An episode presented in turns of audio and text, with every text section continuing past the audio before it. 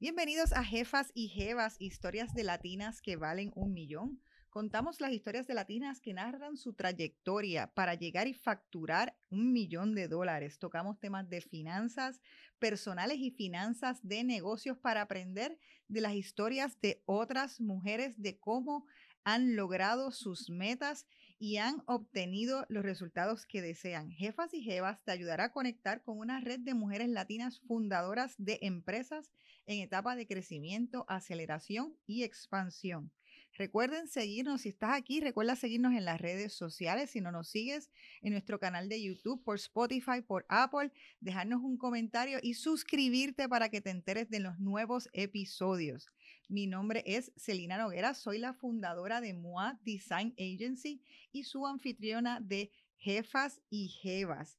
Pero primeramente, antes de comenzar con nuestra invitada del día de hoy, quiero darle la gracia a nuestro auspiciador de Aeronet por ser auspiciador de la mujer empresaria y sabia en sus finanzas. ¿Cuántos de nosotros durante la pandemia no se nos cae, cayó la señal por esos Zoom conference, diciendo, mira, se me cayó la señal, no te oigo bien, vuélvelo a repetir? Eso es que no tienes una buena señal de internet. Así es que te exhortamos a que cambies a Aeronet. Ellos son eh, particularmente nos tiraron una línea directa en nuestra sección y nuestros podcast studio para que nosotros no fallemos con la señal. Así que muchísimas gracias a la gente de Aeronet. Y hoy le quiero dar la bienvenida a mi invitada del día, Wanda Otero, microbióloga y fundadora de Quesos Vaca Negra. Bienvenida, Wanda. Hola, muchas gracias por la invitación. Muchas gracias por venir. Estoy muy contenta de tenerte. Creo que tienes una trayectoria y un producto eh, muy bueno que va a dejar de clavar no solamente ahora, sino en un futuro. Así es que hoy estás compartiendo la historia con nosotros. Vamos a contarles un poquito a la gente cómo es que surgió, o sea, cuál es, dijimos ya que eres microbióloga, cómo de ahí das el salto entonces a tener tu propio negocio de vaca negra. Bueno, pues este, como microbióloga eh, me había especializado y comencé a trabajar en lo que es la industria de la producción de leche en Puerto Rico, en industria lechera y luego con empresas Fonalleda. Allí ayudando a que la producción de leche en Puerto Rico, que es sumamente importante, cumpla con todos los estándares este, que exige la, la FDA, el Departamento de Agricultura, el Departamento de Salud y las mismas plantas como, como sí. Pues estando trabajando también luego establecí mi propio laboratorio en el área de Atillo y allí comencé a dar servicios a todos los ganaderos de esa región, porque sabes que en Atillo hay más ganaderos y más vacas que gente.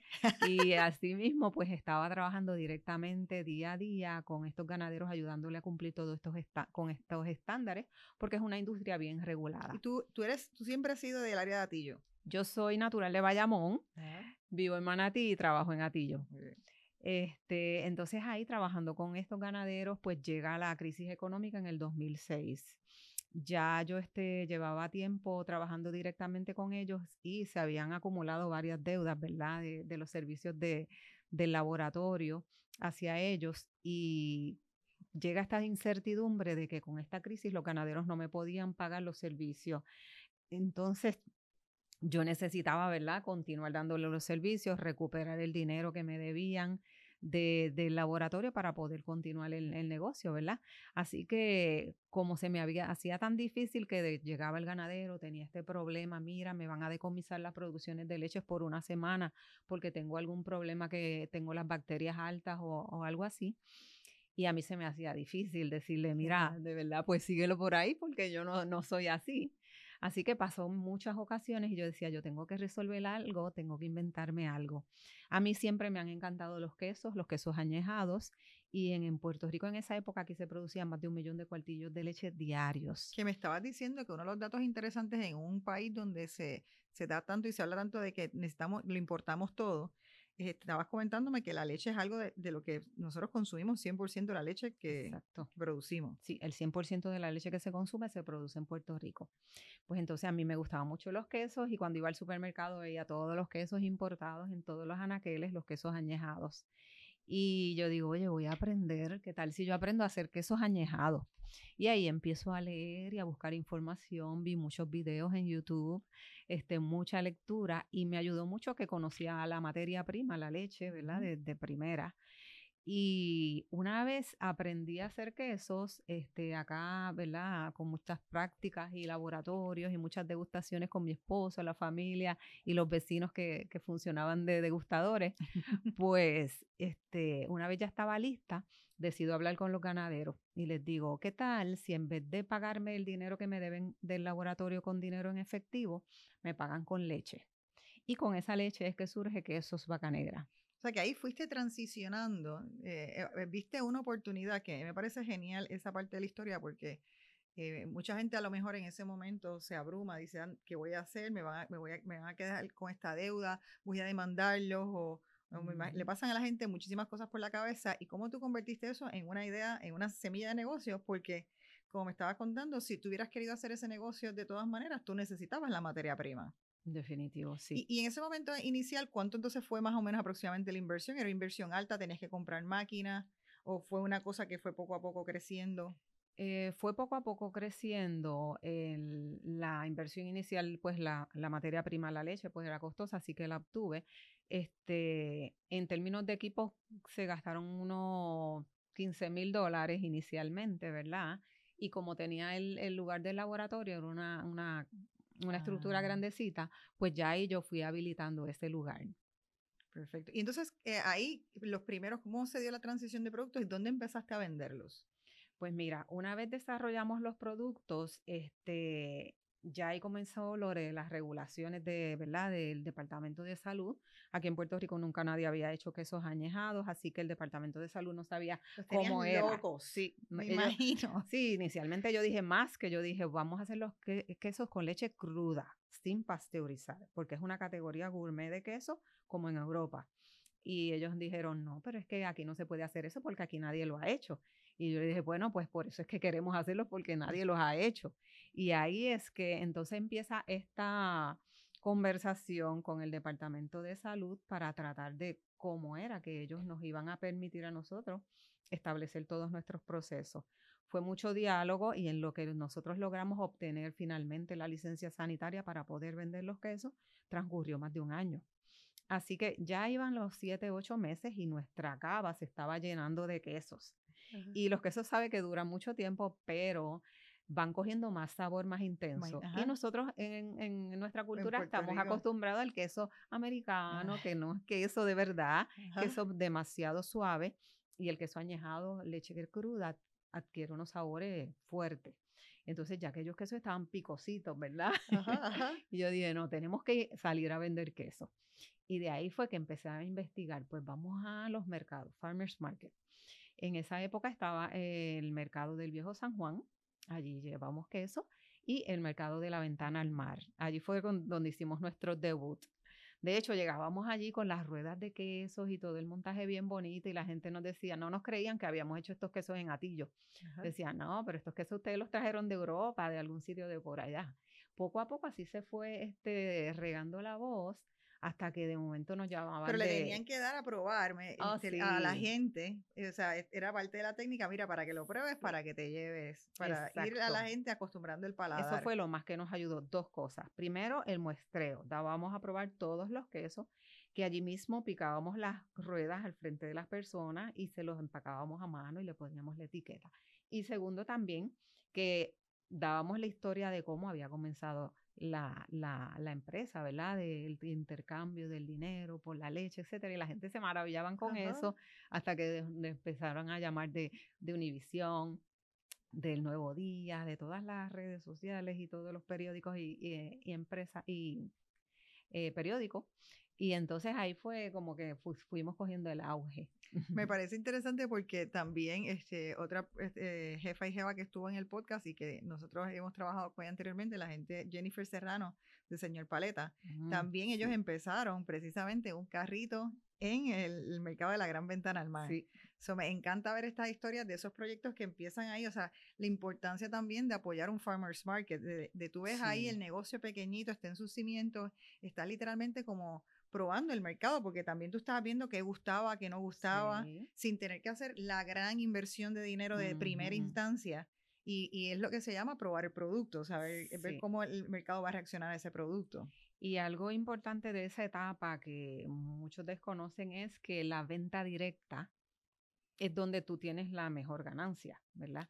Porque luego de eso tú quieres crecer, quieres vender el producto en el supermercado, en las otras tiendas, y muchos desconocen que ahí ya tú tienes que compartir esa ganancia final. ¿verdad? El del supermercado. Y los, por son altos porque son está altos. el distribuidor, si tienes un distribuidor. Son 30%, más el supermercado sobre un 30% adicional. Que eso que dices, vamos a eh, un momentito a, parar ahí porque eso es importante, el pricing. Es bien importante, es algo que si como no tienes asesoría como empresario, hay veces que muchos empiezan así. Ahí se caen. Correcto, porque le pones un marco pequeño, nunca pensaste eso, duplicarle o triplicarle el costo después al producto es bien difícil si la gente ya lo ha comprado a un precio, porque no pensaste antes de mm. tiempo lo que podía pasar, cómo podía crecer tu producto. Exacto. Ahí nos ayudó a nosotros en unos seminarios que dio el Departamento de Agricultura y nos pusieron un contable que nos ayudó en esa estructura de precios, que si no hubiésemos tomado ese, ese seminario, de verdad no hubiésemos arrancado, porque tiene uno que siempre considerar ese 2%, ese por 30% para la tienda, 30% para el distribuidor. Entonces, después de, eh, llevaste a los, a los farmers market y luego entraste al supermercado. Luego de eso continuamos creciendo y ahí este, entramos a los supermercados, Hacienda Mid Center, luego a los supermercados y poco a poco ahí fuimos creciendo. Y de momento dijiste, espérate, no damos, ya que eso no es suficiente, vamos a diversificar. ¿Cómo pasó ese momento en donde, entraron al mercado de los yogurts? y los yogurts líquidos, que no es... Betido. No era lo, tampoco es lo que la gente necesariamente está acostumbrada. O sea que estabas rompiendo estándares en, dos sentidos en Puerto Rico. Sí. Antes del, del yogur, nos fuimos en los tours de confección del queso que es una actividad que para nosotros es como que el icono, nos conocen más bien por la, el tour de hacer el queso, porque es una actividad bien, bien este, interesante. Y bien familiar y bien distinta, divertida. Es una experiencia. Este, llegas allí a nuestras instalaciones, ese día nosotros tenemos producción de queso, nosotros separamos parte de la producción de queso y hacemos este grupo donde damos una charla educativa acerca de todo, cómo creamos queso vaca negra, cómo es la, producción de la leche en Puerto Rico, los pasos desde la leche hasta el queso añejado. Hablamos mucho de las vacas y, de toda la industria. La gente queda encantada con, la charla. Y luego también hacemos una degustación de todos nuestros quesos, con vino, pues obviamente. Y al final, cada pareja hace una rueda de queso que le pueden añadir las especias que quieran, allí las escogen. Y también le ponen las iniciales de su nombre a ese queso que lo van a formar, lo van a prensar, etcétera. Este queso lo dejan añejando en nuestra cava dos meses y al cabo de los dos meses recogen ese queso. Así que es una experiencia que va a perdurar esos dos meses y luego te la este, vas a saborear. sí, te la saboreas, invitas a alguien y le dices, mira, yo, yo hice este queso y, ¿sabes? Pero, y me parece genial y yo creo que más cosas como esas deberían ocurrir porque, por ejemplo, lugares que, como la región eh, en Italia, las regiones donde se hace el parmesano, las regiones, las, regiones donde se hace la burrata, modena, o sea, son características de que tú puedes hacer esa actividad de agroturismo, de que la gente viaja precisamente a ver esos, eh, a, participar de esas experiencias de cómo se hace el queso parmesano, cómo se hace el queso romano, cuál es la diferencia, los sabores. Así es que me parece súper interesante en ese sentido que, que tú hayas sido las primeras aquí que vio esa oportunidad para convertir, o sea, porque la industria de la leche existe. O sea, porque nadie había convertido eso en una experiencia eh, turística. ¿Qué, para ti era lo importante de hacer eso? Pues, y comenzó porque las amistades de nosotros, pues, querían saber, mira, ¿cómo es que ustedes hacen esto? Y cómo, cómo es, qué, qué interesante. Y así que empezamos a hacer grupos de parientes y de familiares. Y todo el mundo después nos decía, oye, pero esto debes replicarlo y hacerlo para, para que todo el mundo aprenda.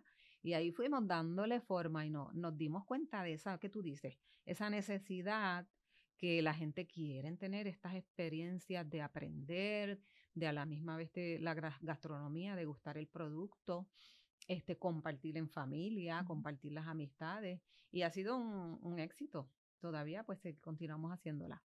Y entonces eh, me dices que después fue eso y entonces lo, queremos ver cómo llegamos entonces a los yogurts. ¿Qué, te hizo, ¿Qué te hizo incursionar ahí? Pues mira, en el caso de, del yogur fue una etapa más compleja porque ya ahí necesitábamos una inversión mucho más grande mm. Porque requeríamos unos equipos este, más sofisticados y más espacio. Así que ya ahí tuve que mudarme a otro lugar este, comprar los equipos, instalación y remodelación. Este, ¿Y esa inversión entonces con qué dinero la hiciste? ¿Tomaste un préstamo o fue tú misma con el dinero que tenían ahorrados? Se hizo una propuesta y este, tomamos un, un, préstamo de SBA con Oriental por casi medio millón y entonces este, ahí fue que comenzamos este proyecto del yogurt. Eh, quiero, antes de que me cuentes del yogurt, eh, me habías comentado que uno de los consejos más importantes que te han dado eh, es toma prestado. Eh, y eso me llamó mucho la atención porque he escuchado a mucha gente que siendo empresarios todavía le tienen un poco de aprensión a coger préstamo. Eh, y precisamente uno de nuestros oficiadores, Al Chavo, que es uno de mis mentores, Tony Secola, me enseñó literalmente justo antes de la pandemia que uno tiene que coger prestado cuando no lo necesita. Y eso transformó mi vida y agraciadamente me salvó de, eh, precisamente de, mal rato. ¿Cómo fue para ti, cómo, cómo ha sido como empresaria entender eso y qué repercusiones ha tenido? ¿Cómo, cómo ves las cosas ahora? Pues mira, en todo momento yo usé el capital mío, el capital propio y todo lo que se generaba en el negocio, pues se, se seguía invirtiendo. Pero cuando decidí entrar a esta etapa que era más grande, pues por lo menos participé de estos seminarios de SBA, Emerging Leaders, y entonces ahí se me, se, me hizo esta recomendación. Este, y fue ahí que decidí coger este dinero porque era la única manera de entrar en un proyecto y dar un salto más grande. Este, porque me podía quedar pues más o menos, pero iba a crecer mucho más lento. Y en el caso de lo que me obligaba a esto era que en el caso del, de la producción del queso, un litro de leche, yo no hago una libra de queso sino que yo necesito 7 litros de leche para hacer una libra de queso. Y te, me demoran dos meses en lo que yo puedo vender ese queso. ¿Es un inventario ahí? Sí, y es un producto gourmet. Así que yo necesitaba desarrollar un producto de masa, de, de más accesible, que fuera litro a litro y que pudiera este, venderlo más rápido. Es más complejo porque es más perecedero. El queso dura meses en la nevera hasta un año pero es un producto que no le gusta el yogur, ¿verdad? Este también iba en crecimiento la, la tendencia. Sí, la industria del yogur está todavía en crecimiento. Bien, todavía, especialmente ahora está creciendo el líquido, que es el que nosotros hacemos. A mí no me gusta decirle líquido porque él no es líquido, él es batido. El término yogur batido, steer yogurt. Y mucha gente, aquí nadie se había atrevido a hacer el yogur batido. Es, un, es bien típico europeo. Muy poco. Aquí en Puerto Rico ninguna del yogur así batido. Es básicamente lo mismo que el yogur. tiene probióticos. sí. A mí me encanta el, que tiene los pedazos como de hojuelas de, de avena. De avena. Sí. Oh my God, qué rico. Nuestro yogur tiene todos esos probióticos vivos y activos. Es, es un producto excelente, no tiene preservativo, no tiene ningún aditivo. La leche es entera, pura, sin homogenizar. A ver, es el mejor producto que va a conseguir. No es que lo haga, bueno, en realidad es que yo lo hago. Sí, yo, pero... yo voy a dar fe de eso porque mi mamá tiene muchas condiciones de estómago sensitivo, etcétera, y los yogurts se toman, o sea, todo lo usa como parte de su rutina de, de, mantener limpio su, su sistema y le ayuda muchísimo. Así que no es porque ya lo esté diciendo, eso es real de pacientes que tienen condiciones de, de síndrome irritado, de estómago irritado. Del Crohn's disease. Sí, muchos, de hecho, y tenemos la dicha de que muchos este, nutricionistas y gastroenterólogos nos recomiendan a, su, a, su, a todos sus pacientes, tanto el yogur como el queso, porque el queso también va en la misma línea. Y en ese sentido, ok, pues entonces hiciste esta inversión. Quiero preguntarte, ¿te asustaste de coger este préstamo? ¿Te ¿Hiciste planes financieros? Dijiste, ¿te asustaste que algún momento a lo mejor no funcionara? Pues sí, imagínate. Nunca había cogido tanto dinero prestado.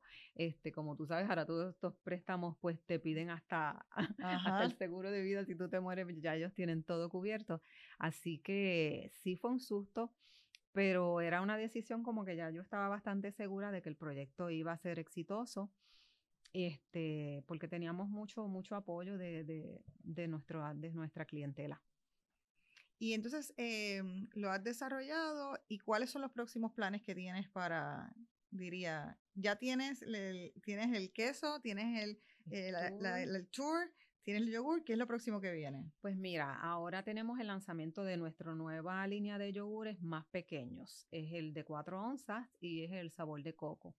Pronto estamos haciendo el lanzamiento en las tiendas Freshmart de este yogurt eh, es riquísimo, igualmente el de coco, pero viene en el tamaño chiquitito en un pouch.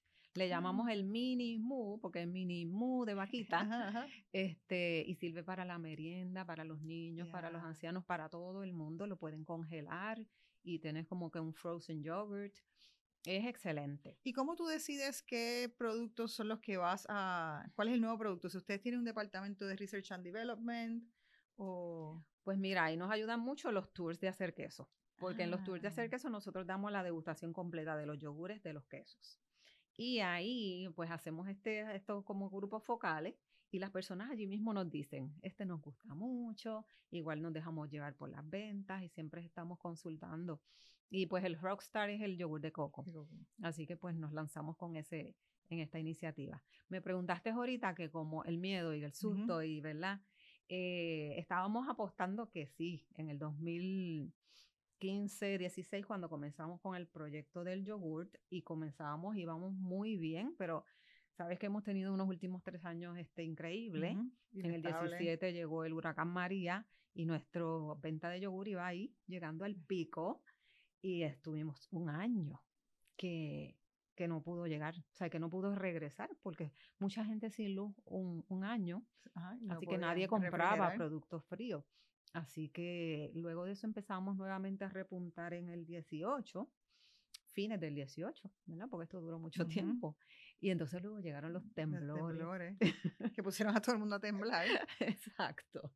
Y luego también como que fue un sub y baja, ¿verdad? Ajá. Y luego el COVID y ya todo el mundo sabe, ¿verdad? Así que nada, estamos vivos, tenemos planes bien buenos, este, tenemos el lanzamiento también de nuestra nueva página web que va a ser un e-commerce para Bien, exportar muchos quesos a todo el mundo. Participamos esta semana pasada de la el American Cheese Society.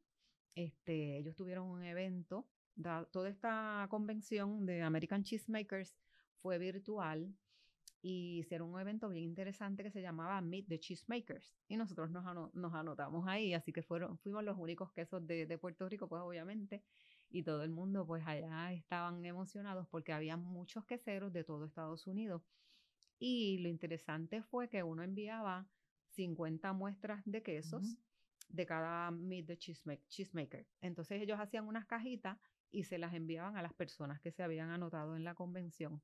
Y entonces mucha gente, pues 50 personas recibieron de nuestros quesos, así que hubo una buena exposición por todo Estados Unidos. Sí, y hay Y oportunidades vez- posiblemente de ventas, de, de, y una vez no- exportar el producto. nos logamos, nos logueamos en la conferencia, pues mucha gente pues se acercaban a las mesitas de nosotros virtuales y querían oír la historia y, y habían probado los quesos, entonces les encantaban, este, nos dieron todo su, su insight de los quesos. Qué chévere. Quiero saber un poco entonces, igualmente que la trayectoria de la empresa ha cambiado, seguramente tu rol de empresaria o tu rol dentro de la empresa ha cambiado. ¿Cómo, cómo ha sido desde el principio? ¿Qué, ¿Cuáles son las funciones que al día de hoy haces? ¿Cómo se han transformado? Sé que en un momento incluso tuviste un socio, ya no lo tienes. Entonces, ¿cómo, ¿cómo se van? Porque uno no es el mismo empresario. No. Cuando uno tiene una empresa ya después de 10, 15 años, uno no es la misma persona, uno no hace las mismas cosas, la empresa crece, uno tiene que dejar y decidir qué cosas va a dejar de hacer. Eh, ¿Cómo ha sido para ti? Pues mira, cuando empecé era hacer queso full time, todo el tiempo haciendo quesos y eh, fue la etapa más, más rica porque pues todavía recuerdo mis manos metidas ahí con el queso, el- calentando la cocción, enmoldando. Yo esa etapa no la quería soltar. Pero pues sí, me decían, tienes que moverte, suéltame, déjame, déjame. Entonces de ahí pues pasé más bien a, a ventas, presentaciones del producto en los restaurantes, en las tiendas, en los hoteles. Y tú ibas directo Y iba directamente y también me encantaba porque pues ya ahí me reunía con los chefs, chefs tan importantes como Juan José Cuevas, los chefs del St. Regis, este, y entonces Pero veías pues, que le gustaba tu producto y eso es Sí, del. Wingham, de Mario, todos, y pues ahí era pues bien chévere porque pues tú ver cómo las personas pues prueban el queso y que les encanta y, y todo esto pues era emocionante. También estaba en esa época que iba a las convenciones. Te tengo que contar que cuando fuimos con Fancy Food Show en Washington, ese fue súper chévere porque fuimos con el Departamento de Agricultura. Este, iban varias, varias, ¿verdad? Este, Marcas. de, de aquí de Puerto Rico. Y era interesante ver cómo en nuestro booth, que estaban todos estos quesos añejados, los participantes de esa, de esa convención sabían que en Puerto Rico no se hacían quesos añejados. Decían, ¿pero qué es eso? Quesos añejados de Puerto Rico, si ahí lo que hacen es queso blanco, ¿sabes? Es la tradición, el queso fresco. Y entonces todo el mundo venía a probar el queso. Y era un reto porque esta gente que se paraban al frente tuyo en el booth era un, eran importadores de queso, brokers, expertos de queso, los italianos, los franceses, los españoles, los ingleses. Y entonces, en un momento me pedían el pedacito de queso. Y una la expectativa de, de cómo le guste, ¿no? Entonces era interesante ver cómo tú veías que cogían el pedacito de queso y empezaban a moldarlo con sus dedos y le daban forma. Y yo, acá vi cómo hacerlo. le daban la forma, lo olían y finalmente se lo llevaban a la boca y decían, eh, ¿esto es hecho con leche cruda? Y ellos obviamente saben, y sí es hecho con leche cruda. Y después decían, ¿y cuántas generaciones llevan haciendo este queso? Y yo, una nada más. y entonces al tercer día de esa convención, eh, el Huffington Post tiene la sección de Hot Foods, este, habían hecho una reseña de todo el Fancy Food Show. Entonces escogieron the 16 products you must eat en el Fancy Food Show. Y nosotros salimos número 9. en todo este show que había más de 100 mil productos de un montón de países. Aquello fue una terrible. Para nosotros fue una emoción porque cuando llegamos acá nos publicaron en, la, en el periódico. Rápido ahí tuvimos la, las ofertas para que de los hoteles nos estaban pidiendo el Ritz, San Regis, el Vanderbilt. Este, ya, pues tú sabes, ya estamos como que probados. sí, sí, claro, eso en Puerto Rico pasa, tienes que probar afuera para que acá. Exacto, ya, ya son buenos, de verdad. Y entonces hoy en día, ¿cuál es tu rol en la, en la empresa? Hoy día, pues sí soy la presidenta, pues me encargo de los nuevos proyectos, de la supervisión de que, de que algo sí de los empleados, ¿verdad? Estoy este, reclutando, este, entonces estoy directamente con la jefa de, de, producción de yogur, la jefa de producción del queso, este, y voy a la planta tres veces en semana y el resto de la semana pues trabajo desde casa, visitando clientes. Este, ah, me gusta atender las redes. Este, me gusta algo de eso, sí. Qué bueno. Te vamos a contratar aquí en MOA para que nos ayudes con, Eso es 24-7, está terrible. Bueno, pues antes de hablar de dinero, para ir a la etapa de la facturación del millón, eh, quiero darle las gracias a nuestro auspiciador precisamente de dinero, al chavo.com, que es nuestro auspiciador de contabilidad. Una jefa y jeva no puede tener sus finanzas descalabradas, tienes que tener sus finanzas de su negocio al día y al chavo te ayuda a llevar tus finanzas de los negocios al día con sistemas de contabilidad online. Es una plataforma hecha en Puerto Rico completamente online por un puertorriqueño y eh, eso me ayuda a tener mi PNL al día. Así es que cuando ya tú estás en una etapa de negocio que necesitas ayuda de contabilidad, al chavo es una excelente opción. Así es que muchísimas gracias por ser auspiciadores. Así es que vamos a hablar de dinero. Dijiste que en el 2000, cuando, cuando vino María, 2016, estaba arrancando ya la empresa que estaba cogiendo lo que se llama tracción estaba en esa etapa de crecimiento para facturar, o sea, estabas encaminada a facturar el millón y de momento vinieron estos eh, momentos históricos. Quiero que nos hables de, esos momentos, pero también de, ese trayecto de llegar al a facturar un millón. Pues mira, este, el hecho de incrementar las ventas, pues requiere uno que se mueva por diferentes canales y ir creciendo como que, ¿verdad? Para por todos lados. Entrar a los supermercados nos ayudó mucho y en el caso de la producción de yogur, que ahora nosotros vendemos más yogur que los quesos, pues es lo que nos ayudó a, llegar a esa, cantidad. Porque nosotros estamos vendiendo los yogures en casi todas las cadenas de supermercados. Pueblo, Amigo, Walmart, Econo, Supermax, Freshmart. Y adicional a esto, nosotros tenemos un cheese and coffee shop en nuestra planta boutique y allí pues entonces también tenemos ventas directas. Este, recientemente tenemos un proyecto que se llama De la Ubre, que es nuestro concepto de comida, sábados y domingos. Y tenemos un brunch que ah, utilizamos nuestros productos, yogures y quesos, y diseñado por un chef, Robert Pagan. Vamos a darle a la gente como quiera un poquito más de detalles si quieren ir. Son Sí, sábados y domingos tenemos este el brunch diseñado por un chef bien interesante, Robert, y tenemos unos platos súper súper ricos, ricos. Este, sábados y domingos por ahora. ¿Y dónde pueden buscar más información? En nuestra página de Facebook de Vaca Negra y también hay una que se llama De la Ure. Si le escriben, ya saben que Wanda directamente les va a contestar.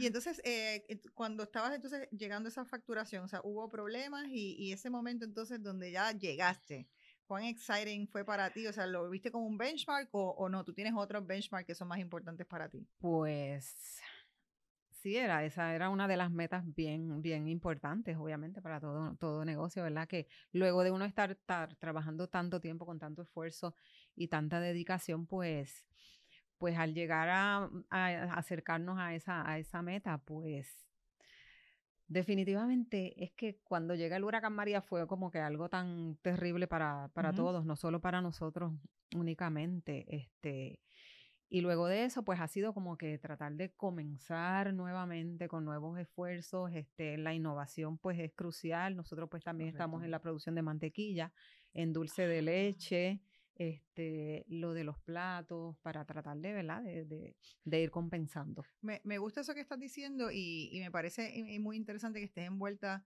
No sé si tienes un departamento per se de Research and Development, pero es evidente que estás envuelta en la creación de nuevos productos, que es lo que un, en una industria así sería Research and Development.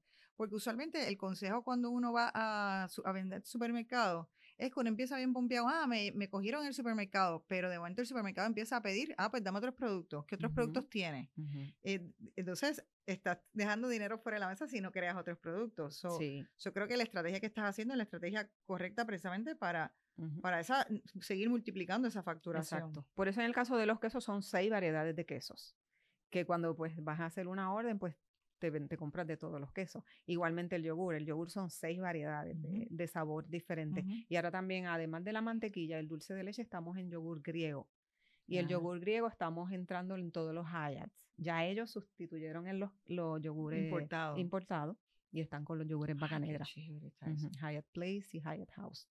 Y entonces, em, a nivel, ok, pues ya hablamos de esa parte de facturación. Cuando tú analizas los números de la empresa, ¿tú te enfocas más en profit o en revenue ahora mismo? En este momento histórico en que estás. Porque yo creo que uno cambia, ¿no? Hay momentos diferentes.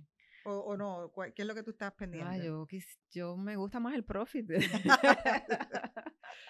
Porque hay veces uno se esfuerza mucho, mucho, mucho y sobra poco. Y entonces, pues todo el mundo quiere, quiere que sobre bastante. Así que la meta es que cada vez sobre más. Sí, yo, exactamente. Creo que has dicho, ha, sido atinada. En ese proceso de growth y de crecimiento, particularmente, usualmente en compañías de llegar a facturar un millón, es un proceso como habíamos hablado, como lo que se llama el Valley of Death. Sí. De que hay mucho gasto, mucho gasto y eso, eso reduce grandemente los profits. Y hay, gente o que se asusta y echa para atrás, o entonces tienes que sí. llevártelo al pecho, afrontarlo. Pero sí, una vez ya empiezas a hacerlo steady, eh, yo creo que es bien importante estar mirando esa, esa relación de profit y, sí. y revenue. Definitivo. Muy bien, ok, pues entonces vamos a hablar de tus finanzas, tú como entonces como mujer eh, empresaria, pero también tus finanzas personales. Eh, además del negocio, tienes una diversificación en real estate en Airbnb. Cuéntanos un poquito de, de, cómo incursionaste en esto y, y cómo bregas con tu passive income, si es algo que, que hiciste en un momento dado porque aprendiste sobre ello? ¿Ha sido orgánico? ¿Cómo ha sido? Pues mira, es interesante porque nosotros, yo vivo en Manatí, tenemos nuestra propiedad y habíamos comprado un apartamento en Isabela frente a la playa. Y como todo, ¿verdad? Teníamos el apartamento que muchos lo compran y acaban no usándolo.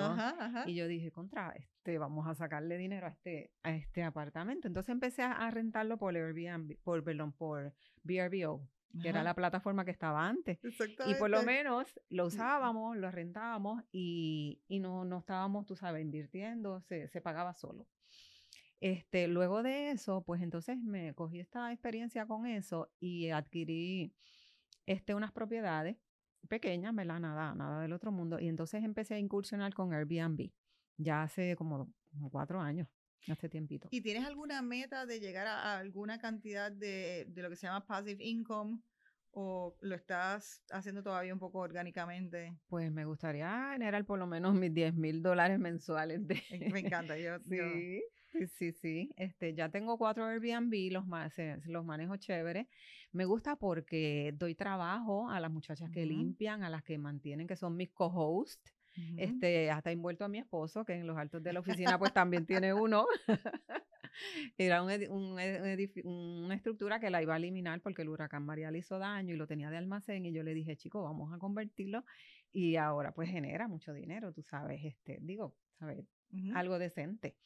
Así que. ¿Y qué haces con ese dinero? ¿Ese lo reinviertes? ¿Ese lo pones en una cuenta ahora? ¿Lo reinviertes en el negocio o lo usas en plan de retiro? Lo vuelvo y lo reinvierto. ¿En el negocio? No, no, en el negocio no, en los mismos Airbnb. Ah, en los mismos Airbnb, exacto, para seguirlo Para adquirir, eh, adquirir recientemente otra propiedad y pero yo creo que ya ahí me quedo y entonces este para luego ir sacando para el retiro. Muy bien.